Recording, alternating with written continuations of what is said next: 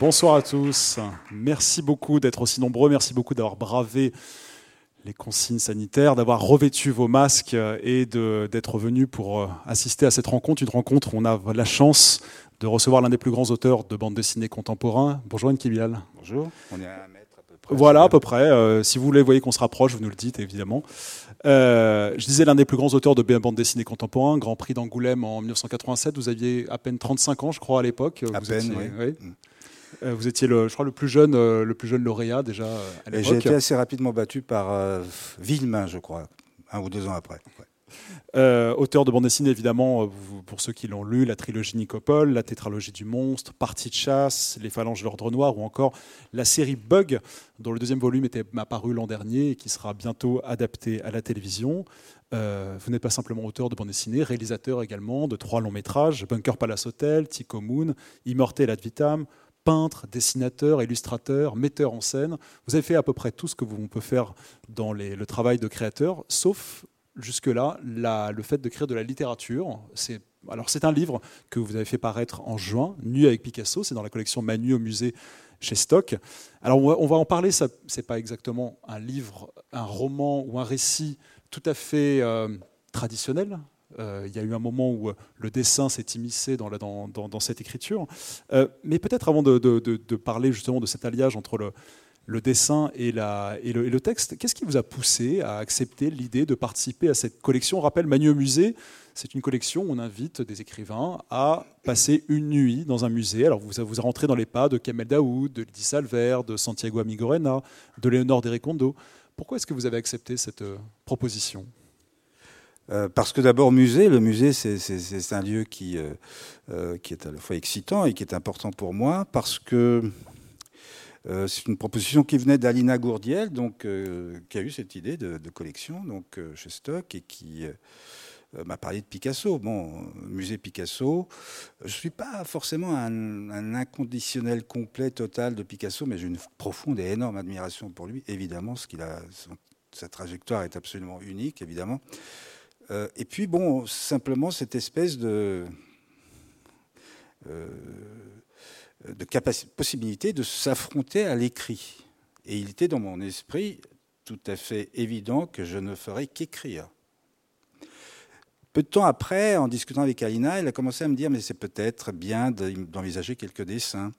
Alors j'ai dit oui d'accord, je vois la stratégie éditoriale, euh, voilà, pour avoir quelques dessins en plus et pour faire du chiffre. Mais non, elle avait tout à fait raison parce que finalement, euh, euh, la, la compacité que j'imaginais dans l'écriture euh, avait peut-être besoin de ces respirations dynamiques en même temps qu'amène le dessin. Et, et puis bon, il était évident que d'imaginer du dessin au trait, assez simple, qui rejoindrait quelque part dans sa famille euh, le travail de, de Picasso lui-même, qu'il a beaucoup pratiqué. Donc voilà, c'était une évidence au bout d'un moment. Et puis euh, donc la nuit est, arrivée. Il a fallu la passer cette nuit. Et Elle était euh, confortable cette nuit? alors, euh, non, pas confortable, mais c'était bien, justement. Il y avait un lit de camp quand même, hein, un lit de camp.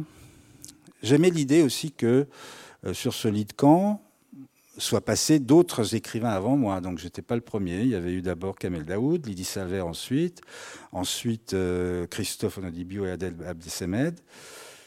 C'était moi ensuite. Je, là, je pense que c'est l'une des rares choses qui se soit euh, imprimée assez rapidement lorsque je suis arrivé dans le lieu.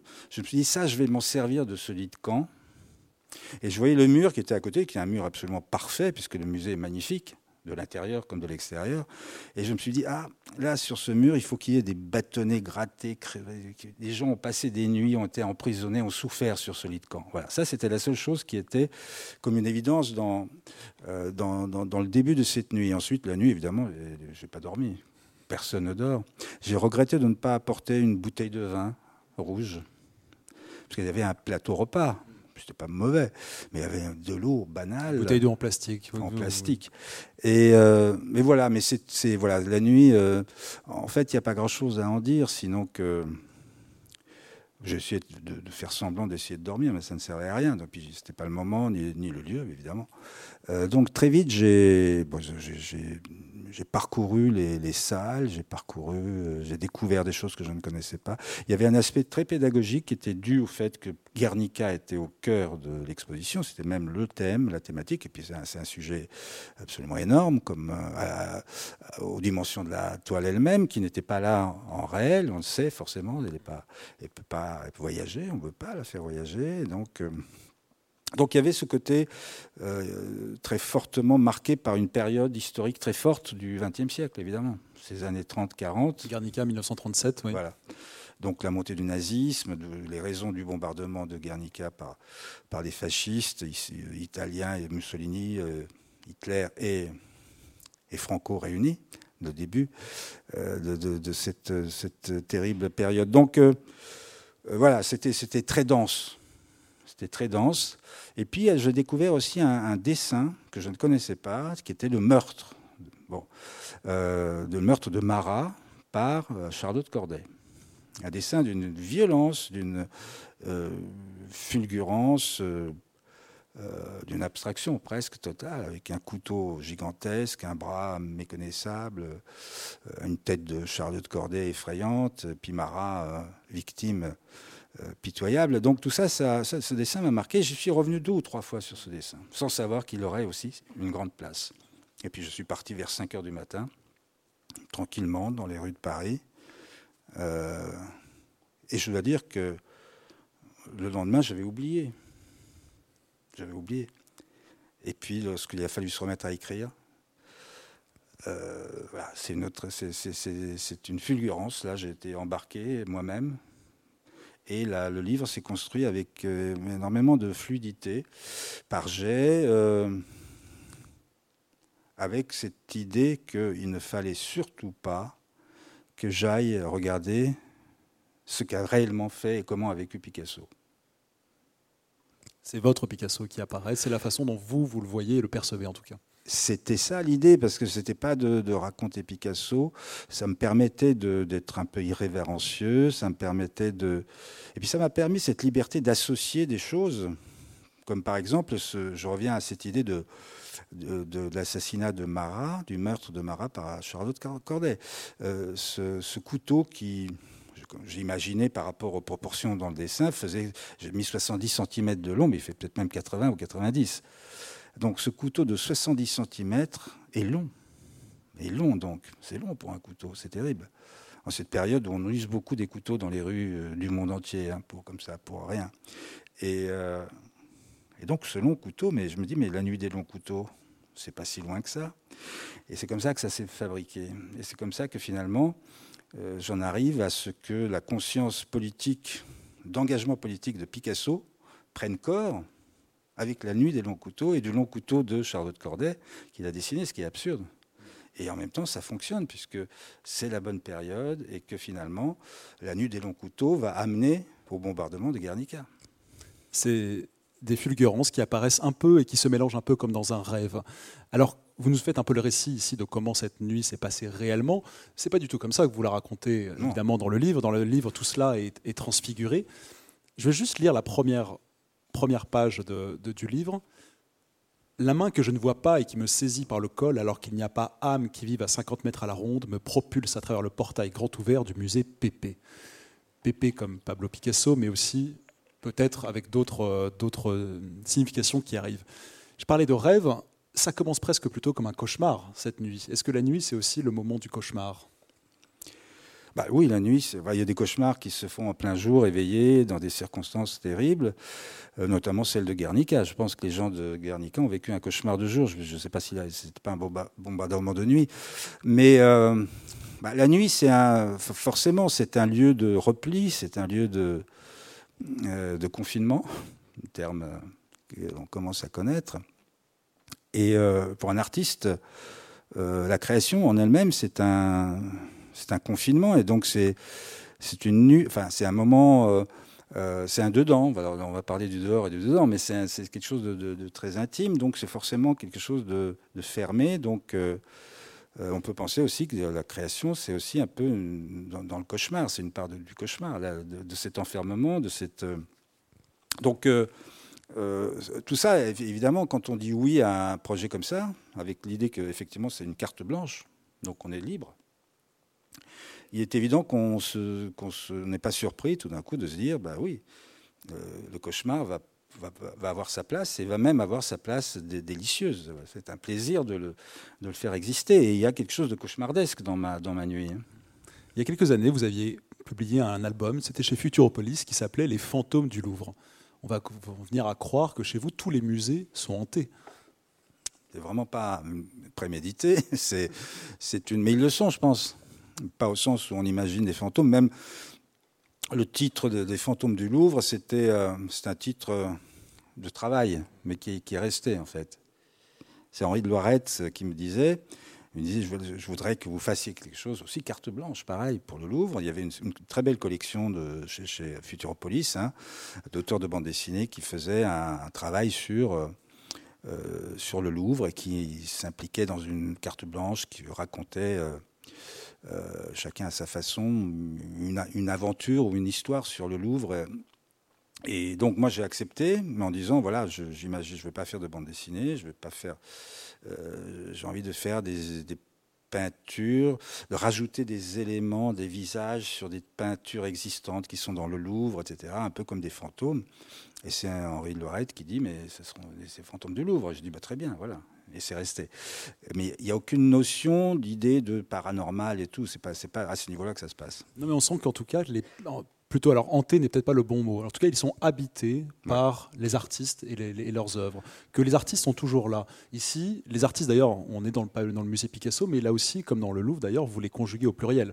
Picasso n'est pas seul à habiter ce musée Picasso. Vous euh, rappelez Picasso, mais aussi Goya et Dora Maar. Pourquoi est-ce qu'il est important que finalement il y a une trinité, que justement que Picasso ne soit pas le seul personnage de, ce, de, de cet ouvrage. Trinité, j'étais le quatrième larron quand même, donc on est quatre. Oui, tout à fait. Et il y a quelques, il y a quelques bêtes, quelques animaux dont on va bien parler. sûr, qui sont, euh, voilà. euh, alors, euh, en fait, cette, cette, vous avez bien fait de dire plutôt habité, hein, c'est plutôt ça. Ce sont des. en fait, je voulais qu'il y ait D'abord, puisque c'est Guernica, hein, c'était la thématique. Donc moi j'ai passé une nuit dans, le musée Picasso euh, Guernica, donc sous le signe de Guernica. Je trouvais absolument normal que Doramar y soit. Doramar a énormément euh, participé à cette création. Euh, en plus, c'est une artiste que j'admire. Je, je, trouve qu'elle n'est pas reconnue à sa juste valeur. Hein, donc je pense effacée par le, par Picasso lui-même. Elle a fait un super portrait de lui d'ailleurs. Hein, c'est plus vrai que du Picasso. Et, euh, donc, euh, sa place était là, évidemment. Et puis, tout naturellement, je voulais qu'il y ait un. Peut-être parce que je, n'étais pas un, pro-Picasso à 100%, je voulais qu'il y ait un, regard un peu pervers dans cette histoire. Quelqu'un qui regarde de loin. Et ce, ce regard pervers, c'est Goya, parce que euh, Goya, je l'admire à fond profondément.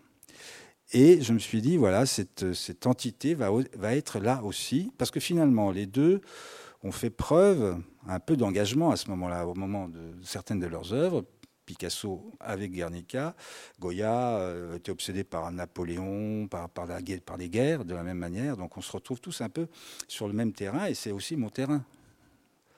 Euh, le sommeil du monstre, c'est euh, effectivement c'est la guerre, l'éclatement de la Yougoslavie, et c'est cette même violence. Euh, Picasso, Goya et moi, on, voilà, on parle des mêmes sujets, et on parle aussi du sujet principal qui est l'humain. Donc voilà, et, donc c'est, on est on est là comme ça, et il, fallait que que ce ne soit pas réaliste. Il fallait pas que ce soit réaliste. Donc tout de suite, je nous débarrasse, je nous débarrasse tous de tout vêtement, de, tout artifice, de toute anecdote. On est tous à poil, nus, aussi finalement. Et à ce moment-là, au moment où j'écris, nous sommes nus. Ben, on est nus parce qu'on est face à la création. Donc c'est des choses qui s'enchaînent de manière extrêmement simple. C'est pas prétentieux de dire ça aussi. Être nu face à la création, ça, peut paraître pompeux. Non, pas du tout. C'est réellement ça. Et euh, cette nudité va finalement finir par donner du, comment dire, un lien aussi à cette aventure nocturne, parce que finalement, moi, euh, à partir du moment où je, décide que je suis nu, finalement, il est tout naturel que le meurtre de Charlotte Corday, que je me dis, mais tout naturellement, le, le lit de camp sur lequel je suis allongé, Mais c'est une baignoire. C'est une baignoire, et je suis dans la baignoire. Et euh, tout d'un coup, il y a ce couteau de 70 cm qui me fond dessus. Bon, voilà, c'est cette euh, la manière dont je parle. Là aussi, c'est la manière dont ça a été écrit. C'est une espèce de fluidité. Et moi, je croyais à tout ça. Je croyais, euh, je croyais à dur, dur comme fer que j'avais été agressé par Charlotte Corday dans, mon, dans, ma, dans ma baignoire. Donc, vous l'avez rappelé, ce livre est parfois un peu irrévérencieux pour Picasso. Vous vous, rappelez que c'est un homme qui aimait faire pleurer les femmes, par exemple. Euh, c'est un homme qui, euh, qui est arrivé en France avant ses 20 ans, euh, exilé, et qui, depuis la France, a vu son pays natal ravagé par la guerre civile. Est-ce que cette parallèle, ce parallèle entre vos destins vous rapproche? Est-ce que c'est quelque chose qui vous le rend familier, en tout cas? Euh, oui, certainement. Certainement, j'ai pensé à ça, bien sûr. Et, euh, sauf que 10 ans, c'est énorme. Hein. Moi, je suis arrivé à l'âge de 10 ans et lui à l'âge de 20, ans. Il y a beaucoup de choses qui, euh, qui changent en 10 ans, dans cette période-là, surtout, dans cet espace-là. mais effectivement, c'était pas troublant, mais je me suis dit, voilà, on est sur la même logique. Et, et c'est pour ça que, finalement, le. Le, le, sujet aussi peut-être principal presque, même s'il est s'il se révèle vers la fin, surtout, c'est la création et les engagements, l'engagement de l'artiste. Et, quelque part, on, s'est engagés tous les deux euh, sur nos expériences, parce qu'on ne peut pas, euh, quel que soit d'ailleurs le domaine dans lequel on s'engage, ou même si on ne s'engage pas, euh, si on ne s'engage pas, c'est pour diverses raisons de blocage, je ne sais quoi, mais en tout cas, ce qu'on a vécu est, profondément euh, déterminant et profondément euh, et donc dans, le cadre dans le cadre d'artistes ça sort évidemment ça sort chez le musicien ça, sort chez le sculpteur le peintre le dessinateur l'auteur l'écrivain. Et ça c'est le donc c'est voilà c'était une comme une confirmation de plus que j'étais sur la bonne voie. Donc je me disais voilà tout ça personne ne peut m'en vouloir et surtout pas Picasso. Il y a cette phrase que, que j'ai notée, c'est page 35, que je trouve magnifique, et qui dit quelque chose justement de, des racines de la création. Une violence historique du dehors aurait provoqué une violence hystérique du dedans. Vous parliez tout à l'heure du rapport entre le dehors et le dedans, qui est un fil rouge de tout ce, livre. Est-ce que justement c'est là aussi où se trouve une clé de votre, de, des racines communes de la création entre Picasso, vous et, même Goya, dont on a parlé avec euh, ce a, les tableaux qu'il a pu faire autour de la conquête de l'Espagne par Napoléon?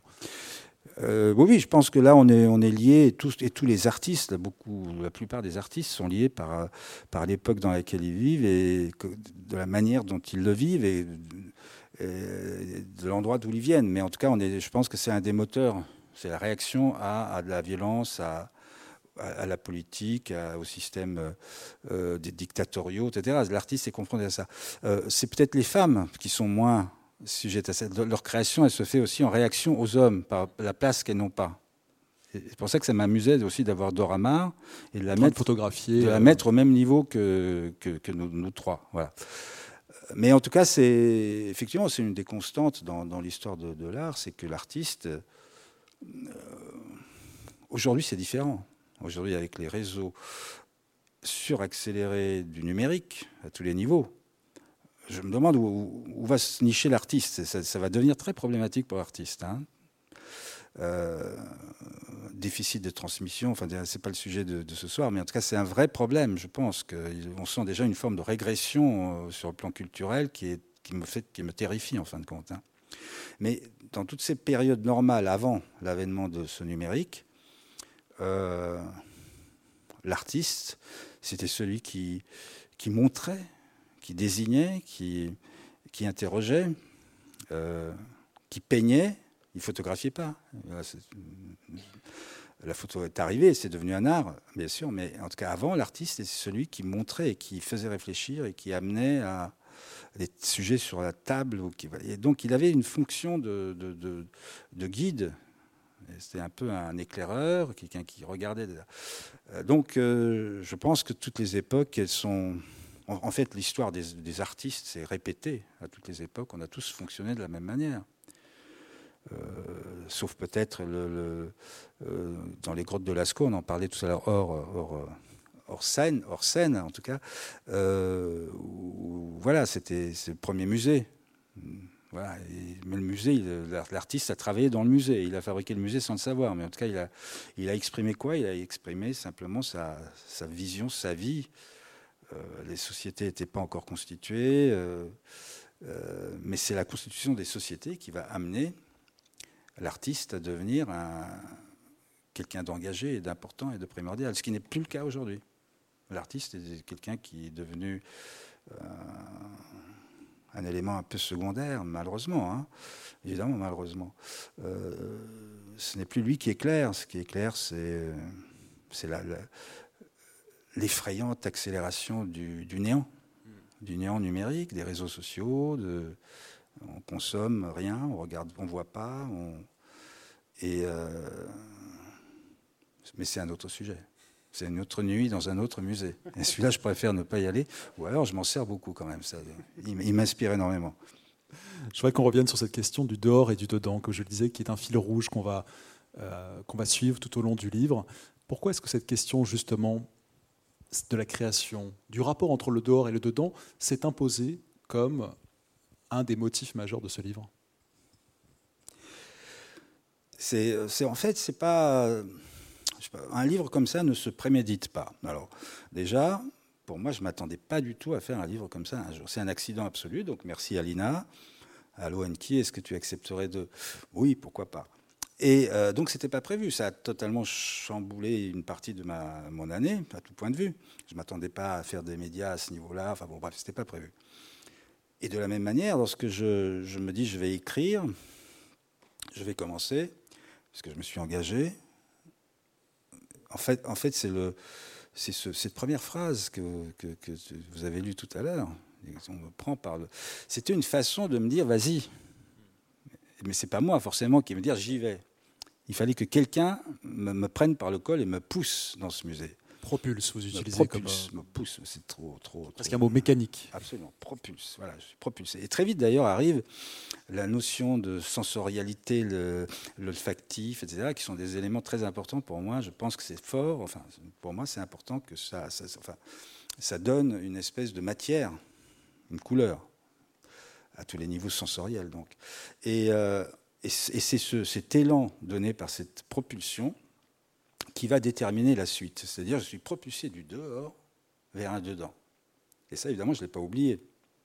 Et lorsque j'en je, je, arrive à penser à, nos processus de création, tout naturellement, le, dehors m'apparaît comme cette matière, euh, euh, comme un, dans le liquide amniotique où on flotte, mais on flotte dans, un dehors.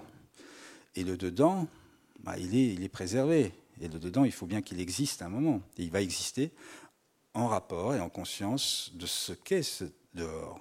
Le dedans va exister en fonction, en fonction de ça, de ce qu'il ressent, de ce qu'il sent. La sensorialité arrive de nouveau. Et tout naturellement, je me dis que la création, c'est cette histoire-là. C'est l'histoire d'un individu qui est entouré par un dehors qui est social, politique, géopolitique, euh, maintenant numérique, euh, euh, bon, culturel, et que ce dedans, bah, il réagit à ça, il, subit ça, il se nourrit de ça, et il le, digère, etc. Et d'une manière ou d'une autre, il le recrache. Et, à ce moment-là, je, considère que tout, simplement, j'ai trouvé la, seule et vraie définition de la création et de l'art. J'ai la prétention de le dire, parce que ça me paraît trop évident. Voilà. Je pense que je ne suis pas le seul à l'avoir dit, d'autres l'ont dit de manière différente. Et puis je me dis, c'est parfaitement en rapport avec ce début. Je viens du dehors, et à la fin, je repars vers le dehors, je chassé du dedans, et ça me, ça me soulage. Donc c'est à la fois euh, instinctif, c'est à la fois réfléchi, analysé, et, et c'est à la fois ludique. C'est très ludique en fait. Ce, livre n'est pas, ne se prend pas au sérieux.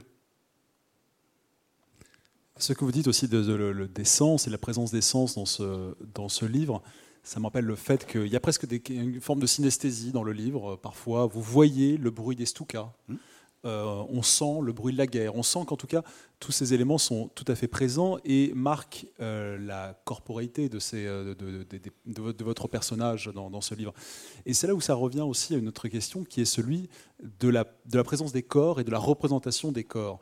On sait que le travail de Picasso est un travail qui malmène, torture, déforme les corps chez vous, dans, vos albums aussi, vous savez souvent un peu malmener les corps, même si les altérations ne sont pas toujours les mêmes, mais les corps que vous représentez euh, sont aussi euh, euh, travaillés, sont aussi un peu altérés. Pourquoi est-ce que, est que vous voyez un parallèle dans la façon dont vous représentez les corps? Et j'aimerais peut-être en profiter pendant que vous, nous parlez de cela pour montrer quelques, quelques images, du, justement quelques dessins du bah, L'homme qui fait pleurer les femmes, voilà. Euh, tout le monde a reconnu Doramar, je pense. Euh, qui, qui, pleure et qui perd quasiment ses globes oculaires. Alors celui-là, il, hurle, il vocifère. Je, fais un commentaire, c'est c'est un, un, dessin que Picasso, c'est un personnage que Picasso n'a jamais représenté, mais qu'il aurait pu représenter, parce qu'il était à l'origine de, La Nuit des Longs Couteaux, donc c'est Adolf Hitler. Adolf Hitler. Euh, alors ça, c'est Charlotte, Charlotte Corday, et donc ça, c'est, je suis réellement parti là d'un des dessins de, de Picasso. Donc c'est une, euh, donc là, on comprend là évidemment toute la, la démesure et c'est ce que là, c'est ce que j'aime chez Picasso, c'est que c'est à ce moment-là, il commence à mettre en place, c'est-à-dire à démettre mm. pratiquement les, euh, les éléments d'un visage humain. Euh, alors, le, cheval. alors là, c'est important aussi. Les animaux, donc, sont très importants dans, dans, ce livre parce y, a, il y a le cheval, il y a le taureau, évidemment, il y a le minotaure aussi, qui lui est, plus, plus tordu. Mais euh, et, alors effectivement, euh, vous parliez tout à l'heure de, ces, ces, étranges associations de mots, le terme technique étant synesthésie. Synesthésie, voilà. Euh, des choses me viennent sous la plume et je les garde parce qu'en général on ne fait pas dans un roman normal si on dit euh, mammifère, mammifère, mammifère. Bon, mammifère, mammifère, on se dit c'est pas terrible dans un roman. Mais là, ça avait du sens c'est une évidente association et c'est parfait. Je dis parfait parce que pour moi, il y a, on peut ne pas aimer. Mais en tout cas, c'est ça. Et ce petit livre, en fin de compte, c'est une énorme dose de liberté et je suis très, très heureux de l'avoir fait parce que ça m'a fait personnellement beaucoup de bien. Et ça m'a conforté dans l'idée que j'adorais l'écriture, j'adorais les mots, que je n'ai jamais nié.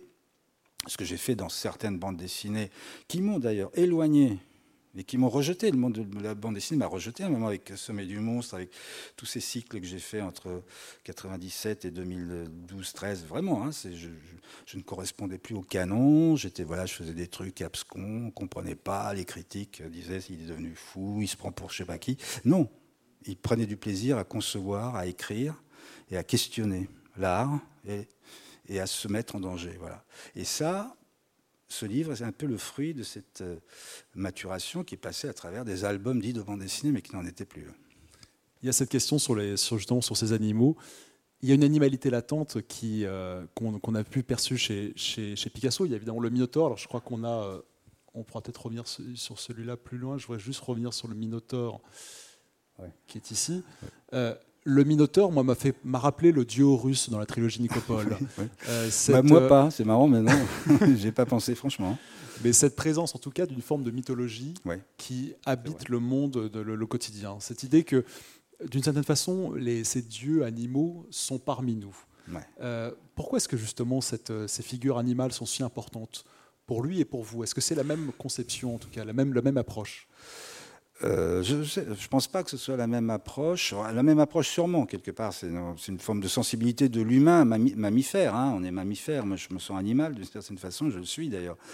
Euh, il y a un aspect très culturel chez Picasso, je pense. Hein. C'est l'Espagne, c'est le corrida. Mmh. voilà, corrida, qui est une évidence. Et puis, ça fait partie de, sa, de ses matières premières, de peintre. De, bon. Donc, euh, moi, je ne suis pas sur cette longueur d'onde, mais on se retrouve sur l'idée que un humain, c'est un, animal qui a évolué. Euh, certains ont dit, bah, juste raison, c'est un mammifère qui a trahi. J'adore cette phrase. Euh, et, donc voilà, on se retrouve en traître euh, à forcément devoir évoquer ce qu'on a trahi. Voilà. Et l'animal, donc moi, je, en plus, je suis dans, ce livre, je suis le casting le casting de Picasso pour son Guernica. Et donc dans son Guernica, il y a un taureau, un cheval, euh, des femmes qui pleurent, qui hurlent, euh, qui se jettent par, les fenêtres, euh, un soldat mort, enfin bon bref. Et, tout ça, c'est finalement c'est une espèce de il y, a une théâtralité aussi là-dedans. Et finalement, je, à un moment, je pense, je, je, parle du tableau qui est gigantesque, hein, qui, d'un bout de la scène à l'autre. Euh, je parle de, côté jardin et côté court, comme, au théâtre. Donc il y, a cette notion-là. Euh, et finalement, ce livre, c'est un peu une espèce de petite mise en scène théâtrale de, l'art de la création avec tous les ingrédients qui, composent, avec les artistes qui s'agitent au milieu et qui, et qui ont leurs égaux aussi, hein, forcément. Donc on sent que, euh, Picasso euh, admire euh, Goya, mais on sent que, en même temps, bon, que Goya méprise peut-être un peu Picasso. Il y a une phrase, c'est page 52. Alors page 52, c'est une page où ces trio d'artistes, Picasso, Goya et Doramar, vous, vous enjoint à participer au, au, tableau et ils vous disent à l'unisson montre. Et alors, c'est tout à fait, tout à fait vrai. La première fois que j'ai lu la phrase, j'ai pas lu montre, j'ai lu monstre. Euh, est-ce que c'est un C'est pas une coquille, j'espère, non? Non, non, pas du tout. J'ai relu après. Est-ce que c'est un simple accès de dyslexie de ma part, ou est-ce qu'il y a une, quelque chose de, de, plus ou moins inconscient dans le, la relation entre ces deux mots? C'est la même euh, racine. Euh, le, ah pas pensé à ça. Le, monstre, c'est celui qu'on qu'on montre mmh, mmh, justement. Mmh, est-ce que, est que justement ce rapport au monstre est aussi intéressant dans la monstruosité de l'œuvre de qu'est Guernica. Oui, mais alors là, je, suis un peu troublé parce que je n'ai pas du tout pensé que les deux pouvaient. Euh, euh, mais c'est bien, ça veut dire que vous étiez bien dans le bouquin, même au-delà. Et même au-delà, ce qui me fait plaisir. Euh, il y a enfin, alors, monstruosité dans, Guernica. Qu'est-ce qui, est de monstrueux, qu'est-ce qui est monstrueux dans Guernica? Je pense que c'est euh, le, sujet l'est, mais c'est pas ça. En fait, pas ça, c'est pas ça qui est qui est terrible ni émouvant. Je pense que c'est plutôt le le style de Picasso qui, qui a du mal à se mettre en place. c'est mon sentiment hein, euh, sur un espace aussi gigantesque. Et ça, c'est ce que moi je sens, c'est ce que je ressens. Et, là, je pense qu'il a énormément souffert à, faire cette commande. bon, il s'est engagé là-dedans. Et ça a dû être extrêmement dur. Et donc, ce qui est monstrueux, c'est de s'être affronté à ça et d'avoir réussi finalement à faire une composition qui tienne réellement. Parce qu'il s'est servi de, découpage pour, pour marquer, parce qu'évidemment, il n'y avait pas à ce moment-là euh, Photoshop. Et donc, tout, est, tout est fait à la main, tout est fait avec des escabeaux, des échelles, avec Doramar qui, qui est là, qui photographie et qui dit non, plus à gauche, plus à droite. Bon, bref, on est, on est dans quelque chose de monstrueux, c'est-à-dire que c'est la, dimension est monstrueuse, le sujet est monstrueux parce que simplement c'est de la violence des hommes. Bon, mais en soi, c'est pas, voilà, c'est pas, c'est pas nouveau ça. Et donc c'est le, voilà, c'est, je trouve que ce finalement, ce, petit livre, il, fonctionne bien parce que ça aussi, il y a cette dimension-là. Mm. Et j'en parle peu de ça. Je parle peu du sujet lui-même. Hein. Je mm. parle très peu du tableau. Mais parce que je pars du principe que tout le monde connaît. Et puis surtout, il y a un avertissement au début du livre qui dit prenez, prenez à disposition la production en bonne qualité. reproduction de Guernica, et y compris peut-être de une ou deux œuvres de Goya, etc., etc. Le meurtre, notamment, que mm. peu de gens connaissent et que je ne connaissais pas. Voilà, donc c'est un peu le. En fait, tout s'enchaîne quelque part. Le, euh, moi, évidemment, lorsque je dis tout ce que je dis sous, sous le feu nourri de vos questions, je, je, ne l'avais pas imaginé ou je ne l'avais pas prémédité, mais c'est ça, en fin de compte, je me rends compte, tout est cohérent. Mais quand ils vous disent montre, vous vous montrez vos monstres. Puisque ce, que vous dessinez, oui. ce que vous dessinez, c'est des portraits de Marx, Lénine, Staline et Mao à ce moment-là. Façon de poursuivre ce que la dénonciation qui avait été faite par Goya des, crimes de Napoléon et par, euh, et par Picasso des crimes de Mussolini, Hitler et Franco bah, C'est une façon de dire, en, toute humilité, regardez, moi aussi je suis comme vous. Je suis animé, je suis mu par les mêmes thèmes, par les mêmes euh, euh, remords, les mêmes, les mêmes cauchemars produit par des hommes. Voilà, moi, j'ai pas vécu. Euh, je fais partie de ceux qui n'ont pas vécu, la guerre. Moi, j'ai juste vécu, je vis juste un Covid. C'est ma guerre à moi. Donc, on en parlait aussi. Le premier jour, quand je suis sorti, j'avais peur qu'un sniper, c'est-à-dire un virus, me tombe dessus. Et j'ai pensé immédiatement au sniper de Sarajevo. Et là, je, rigolais évidemment beaucoup moins.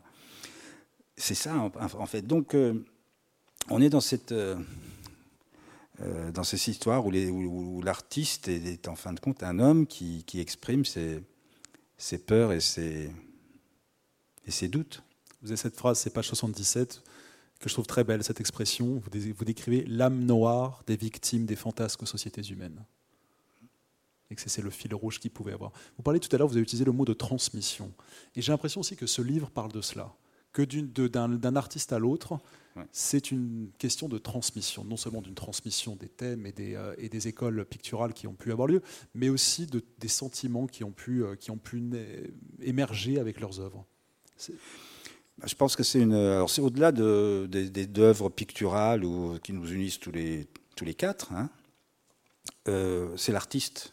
Et effectivement, quand, quand je dis que j'ai peur pour l'art aujourd'hui, dans, dans, ce qui se prépare, euh, je compte bien j'espère bien que ceux qui vont pratiquer des, euh, formes d'art qu'on n'imagine même pas, à base de numérique, à base euh, d'hologrammes, à base de la vidéo déjà produit des choses extrêmement intéressantes et passionnantes et fortes.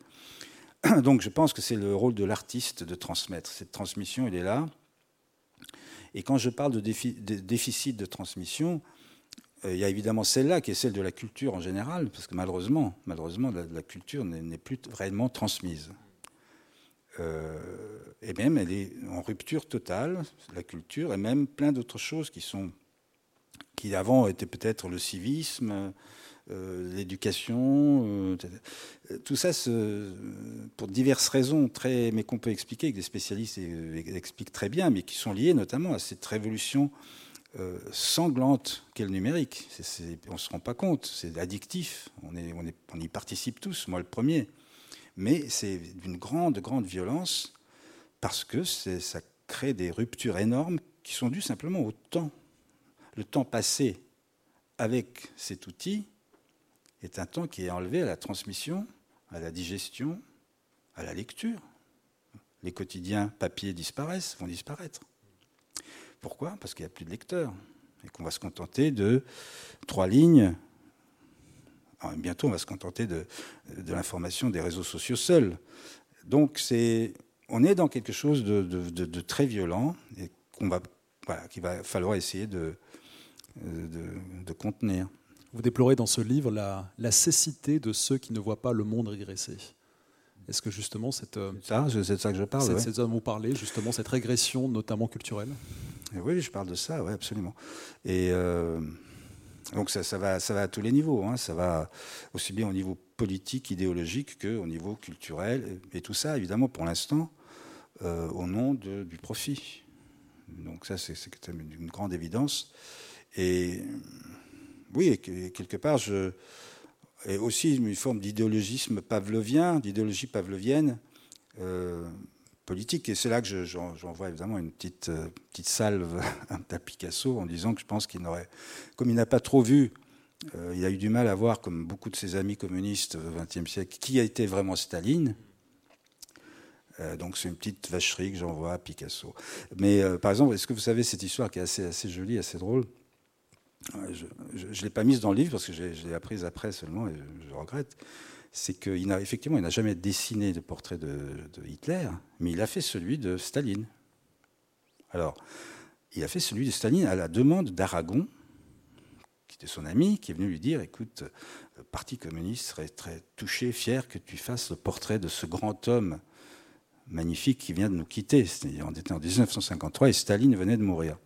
Donc ce grand homme euh, magnifique que le Parti communiste voulait honorer était confié au talent de Picasso. Picasso dit oui, d'accord. Et il fait un dessin de Staline, vous pouvez aller voir sur, euh, Internet, euh, qui ne ressemble pas à Staline, surtout parce que Staline est jeune, il le représente jeune, et il n'a pas la moustache dans le bon sens. Enfin, c'est pas le Staline qu'on connaît. Donc, euh, moi, le premier, je me dis, mais qu'est-ce qu'il lui a pris? Et évidemment, le Parti communiste, il dit, mais c'est une horreur ce qu'il vient de nous faire, c'est pas possible. Il a trahi l'esprit de notre homme magnifique, etc. Et du coup, le dessin a été refusé. Donc, ça, c'est la petite histoire. Mais en tout cas, le réveil, Picasso se réveillera plus tard, je pense, en comprenant ce qu'avait été finalement ce communisme qui promettait tant. Moi, je suis le premier à penser que que Marx a été trahi. On peut, le revisiter, mais je pense même aujourd'hui. Hein. Je voudrais revenir sur, sur le lien entre bande dessinée et art contemporain. Vous aviez évoqué un tout petit peu tout à l'heure justement la façon dont peut-être le monde de la bande dessinée n'avait pas toujours compris ce que vous faisiez euh, à l'époque. Aujourd'hui, le musée Picasso actuellement euh, accueille une, exposition sur Picasso et la bande dessinée. Je me demandais si vous l'aviez vu cette exposition. Malheureusement pas encore. Non, mais je. Mais que vous inspire J'ai reçu le catalogue que j'ai malheureusement pas eu le temps de regarder non plus. Mais enfin bon, je suis. Qu'est-ce que vous inspire justement le fait que aujourd'hui, euh, c'est la bande dessinée fasse par exemple son entrée dans le dans le musée Picasso pour essayer de faire se converser la bande dessinée et l'art contemporain. Est-ce que ce sont euh, deux arts voisins ou est-ce que ce sont des au contraire, c'est quelque chose qui. Pour moi, la bande dessinée fait partie de l'art contemporain. pour moi, je ne comprends pas où est le débat, mais effectivement, le débat, il vient du fait que l'art contemporain se croit au-dessus et méprise la bande dessinée. Bon, moi, je méprise toute une partie du l'art contemporain, mais très très fortement. Je ne veux pas citer de nom, mais hein, ni les industries qui les accompagnent, mais voilà. Donc, euh, c'est pas une, c'est cette espèce de sectarisme et de, euh, comment dire, de malhonnêteté intellectuelle c'est le problème du l'art contemporain. Voilà, il est aux mains de gens qui, voilà, qui sont, pas forcément propres, j'en sais rien. En tout cas, ils sont pas lucides, voilà. Mais euh, non, en ce qui concerne Picasso et, cette exposition, en tout cas, elle est naturelle et normale parce que Picasso, je ne le savais pas, mais adorait et aimait la bande dessinée.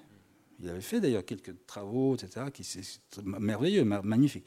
Donc c'est quelque chose qui va tout à fait ensemble euh, avec Picasso. Donc pour moi, cette exposition a tout à fait sa place et est, liée au nom de cette, euh, de cette filiation, parce qu'il y a des artistes qui n'aiment pas la bande dessinée, d'autres qui, qui l'aiment. Je ne comprends toujours pas que le seul, la seule bande dessinée qui soit adoubée par l'art contemporain, ce soit euh, Roy Lichtenstein. Bah, comme explique Bon, si c'est pas une posture, une, bon, peu importe. Donc j'ai rien contre euh, Liechtenstein, mais c'est absurde. Donc euh, moi j'ai eu affaire, ça et tout. Vous pouvez faire venir tous les auteurs de bande dessinée les plus connus. On est un certain nombre en France. Euh, la bande dessinée française, quand même, on a tous connu des moments de gêne, y compris aux Beaux-Arts, à droite, à gauche, de mépris de jeunes artistes qui ne savaient pas tenir un crayon, mais qui nous méprisaient parce qu'on faisait de la bande dessinée. Et ça, c'est quelque chose qui reste un tout petit peu encore. Est-ce que, ça, est-ce que ça change quand même le, fait que justement il y a de plus en plus de, grandes expositions et rétrospectives qui soient, qui soient faites de... Oui, non, mais bien sûr, ça c'est bah, évidemment les choses, le temps fait, fait son œuvre. Mais c'est, une question d'esprit, quoi, tout simplement, de fermeture ou d'ouverture d'esprit. Quand je dis que le, la, bande dessinée fait partie de l'art contemporain, c'est parce que j'ai une ouverture qui me dit qu'effectivement, alors il y a de bons, il y a de la bonne bande dessinée, il y a de la très mauvaise bande dessinée, mais il y a du très bon art contemporain et du très mauvais aussi. Et puis, voilà. Donc, dans ce, voilà. Donc, c'est pas une question de, donc, simplement, il faut pas hiérarchiser, il faut laisser les choses. Et puis, de toute façon, l'art contemporain, c'est quand même une affaire de, gros fric, de, de, gros sous. C'est uniquement ça. Vous-même, vous êtes exposé en ce moment à Landerneau, euh, au fond euh, Hélène Édouard Leclerc. Euh, ça reprend des, dessins, des toiles, des films, des écrits. Qu'est-ce que qu'est-ce que cette exposition de vous Est-ce que quelle est l'histoire pour vous que cette, exposition raconte? Je, pense qu'elle définit un peu mon parcours, euh, tout ça, c'est effectivement, on, peut parler de cinéma, c'est très transversal. Il y a de la peinture, du dessin, de l'écriture, euh, de l'installation. Mais en même temps, c'est euh, la même personne qui a conçu ça. Donc, c'est une espèce de forme de liberté euh, donc ça dit ça de ce que je suis, en fin de compte, d'un parcours artistique, d'artiste libre, libre.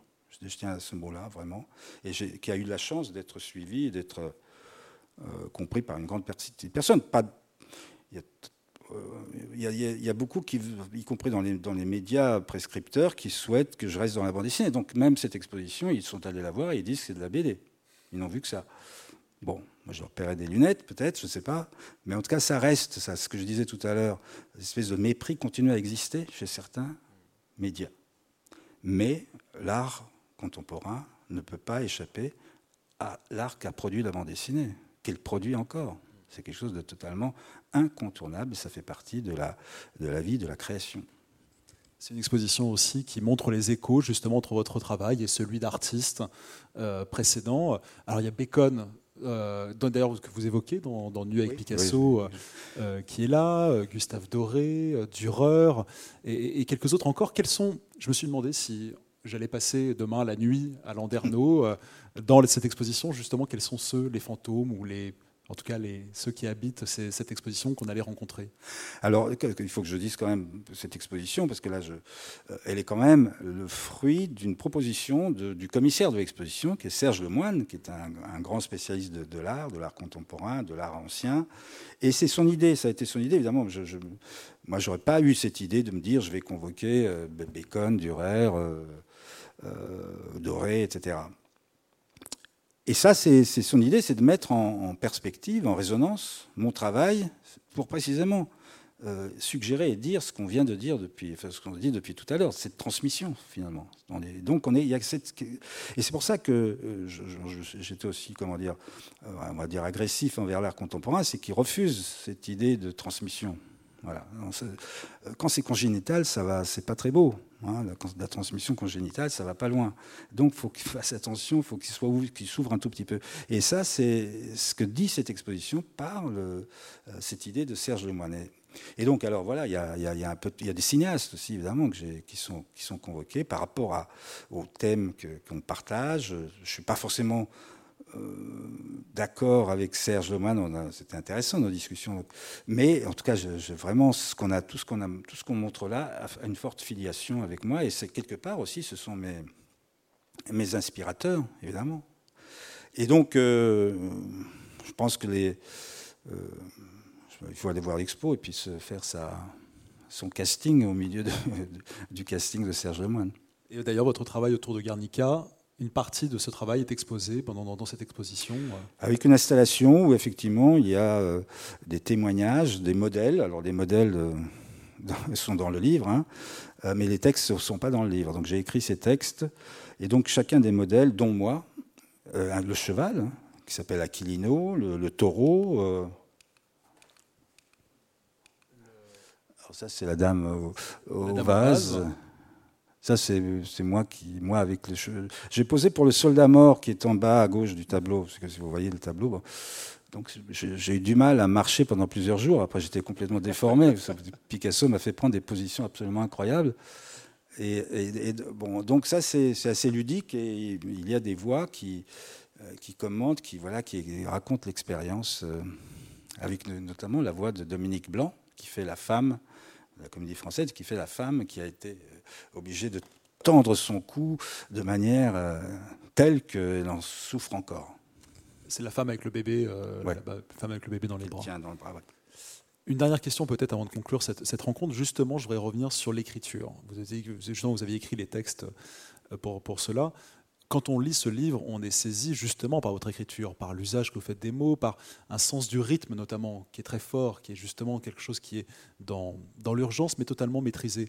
Et je me suis demandé justement ce que l'écriture de ce livre a changé dans votre rapport à la littérature, rapport à l'écriture. Alors, c'est quand même euh, ce, livre donc, qui est un peu le, euh, le condensé de ce qui se préparait dans mes livres dont j'ai parlé tout à l'heure, Sommet du monstre, Animals, Julia et Rome, etc., euh, où il y avait beaucoup d'écrits. Et je sais que cette écriture-là, je l'ai, alors je l'ai conçue. En, en, fin de compte, je pense que j'ai conçu cette écriture parce que j'étais confronté à, des dessins et que il fallait faire un choix entre que disent les mots et que dit le dessin. Et cette espèce de permanente, c'était passionnant à faire ces bouquins. C'est pour ça que je les, assume à fond, même s'ils n'ont pas été compris, d'autant plus d'ailleurs peut-être, parce qu'ils n'ont pas été compris. Justement, je sais à quoi ils m'ont servi. Et, donc c'est euh, c'est là que ça s'est forgé cette envie d'écriture, et s'est forgé ce type d'écriture, parce qu'il a été l'écriture, a été confrontée en permanence à l'image. Que dit l'image et qu'est-ce que je fais dire à l'image et qu'est-ce que je fais dire au texte? Est-ce que dans, l'image, là, si je garde cet élément qui me plaît pourtant, je ne vais pas être obligé d'enlever une phrase parce que ça va être redondant? Et très souvent, vous ne croirez peut-être pas, mais j'ai enlevé le bout d'image pour laisser la phrase. Et ça, c'était quelque chose de, fascinant sur 3, 4 ou 5 albums. Hein, donc, c'est pris beaucoup de temps dans ma vie, finalement. C'est quelque chose que. Et, quand je, je, dis que c'est là que se trouve mon œuvre d'artiste contemporain, c'est dans ce travail-là. Alors, évidemment, le, milieu de l'art contemporain ne l'a pas vu, parce que c'est de la BD, donc euh, hein, c'est méprisable, ça ne se regarde pas. Et le milieu de la bande dessinée n'a pas vu non plus, parce qu'il dit que ce n'est plus de la BD. Bon, bah, je suis ravi que le milieu de la littérature aime ce livre. Est-ce que ça vous a convaincu de répéter l'exercice, de, en tout cas de d'écrire un livre, y compris peut-être un livre sans images du tout un jour? Mais moi, j'étais donc prêt pour le vivre sans images, mais euh, donc je suis fier de celui-là, ravi de, l'avoir fait comme ça. Euh, alors évidemment, répéter l'expérience de l'écriture, oui, mais pas sous cette forme-là. On ne peut pas faire deux fois. Si je fais deux fois, ça, va, ça ne va pas le faire et ça ne me plaira pas. Donc l'idée de l'écriture, elle va, suivre son chemin. J'aime toujours écrire et je continue à faire les. Quand je, suis en train de travailler sur Bug, le troisième volet, l'écriture, il y a sa place, même si elle est différente. Elle est plus classique, plus informative. C'est une, bande dessinée moins, on va dire, pas moins ambitieuse, mais aussi moins, moins, moins, expérimentale en tout cas. Bug, dont on, attendra à la fois donc le troisième, le troisième volet et l'adaptation euh, prochaine à l'écran. Merci beaucoup Enki Bilal. Merci, merci, beaucoup. à vous de nous avoir euh, écoutés.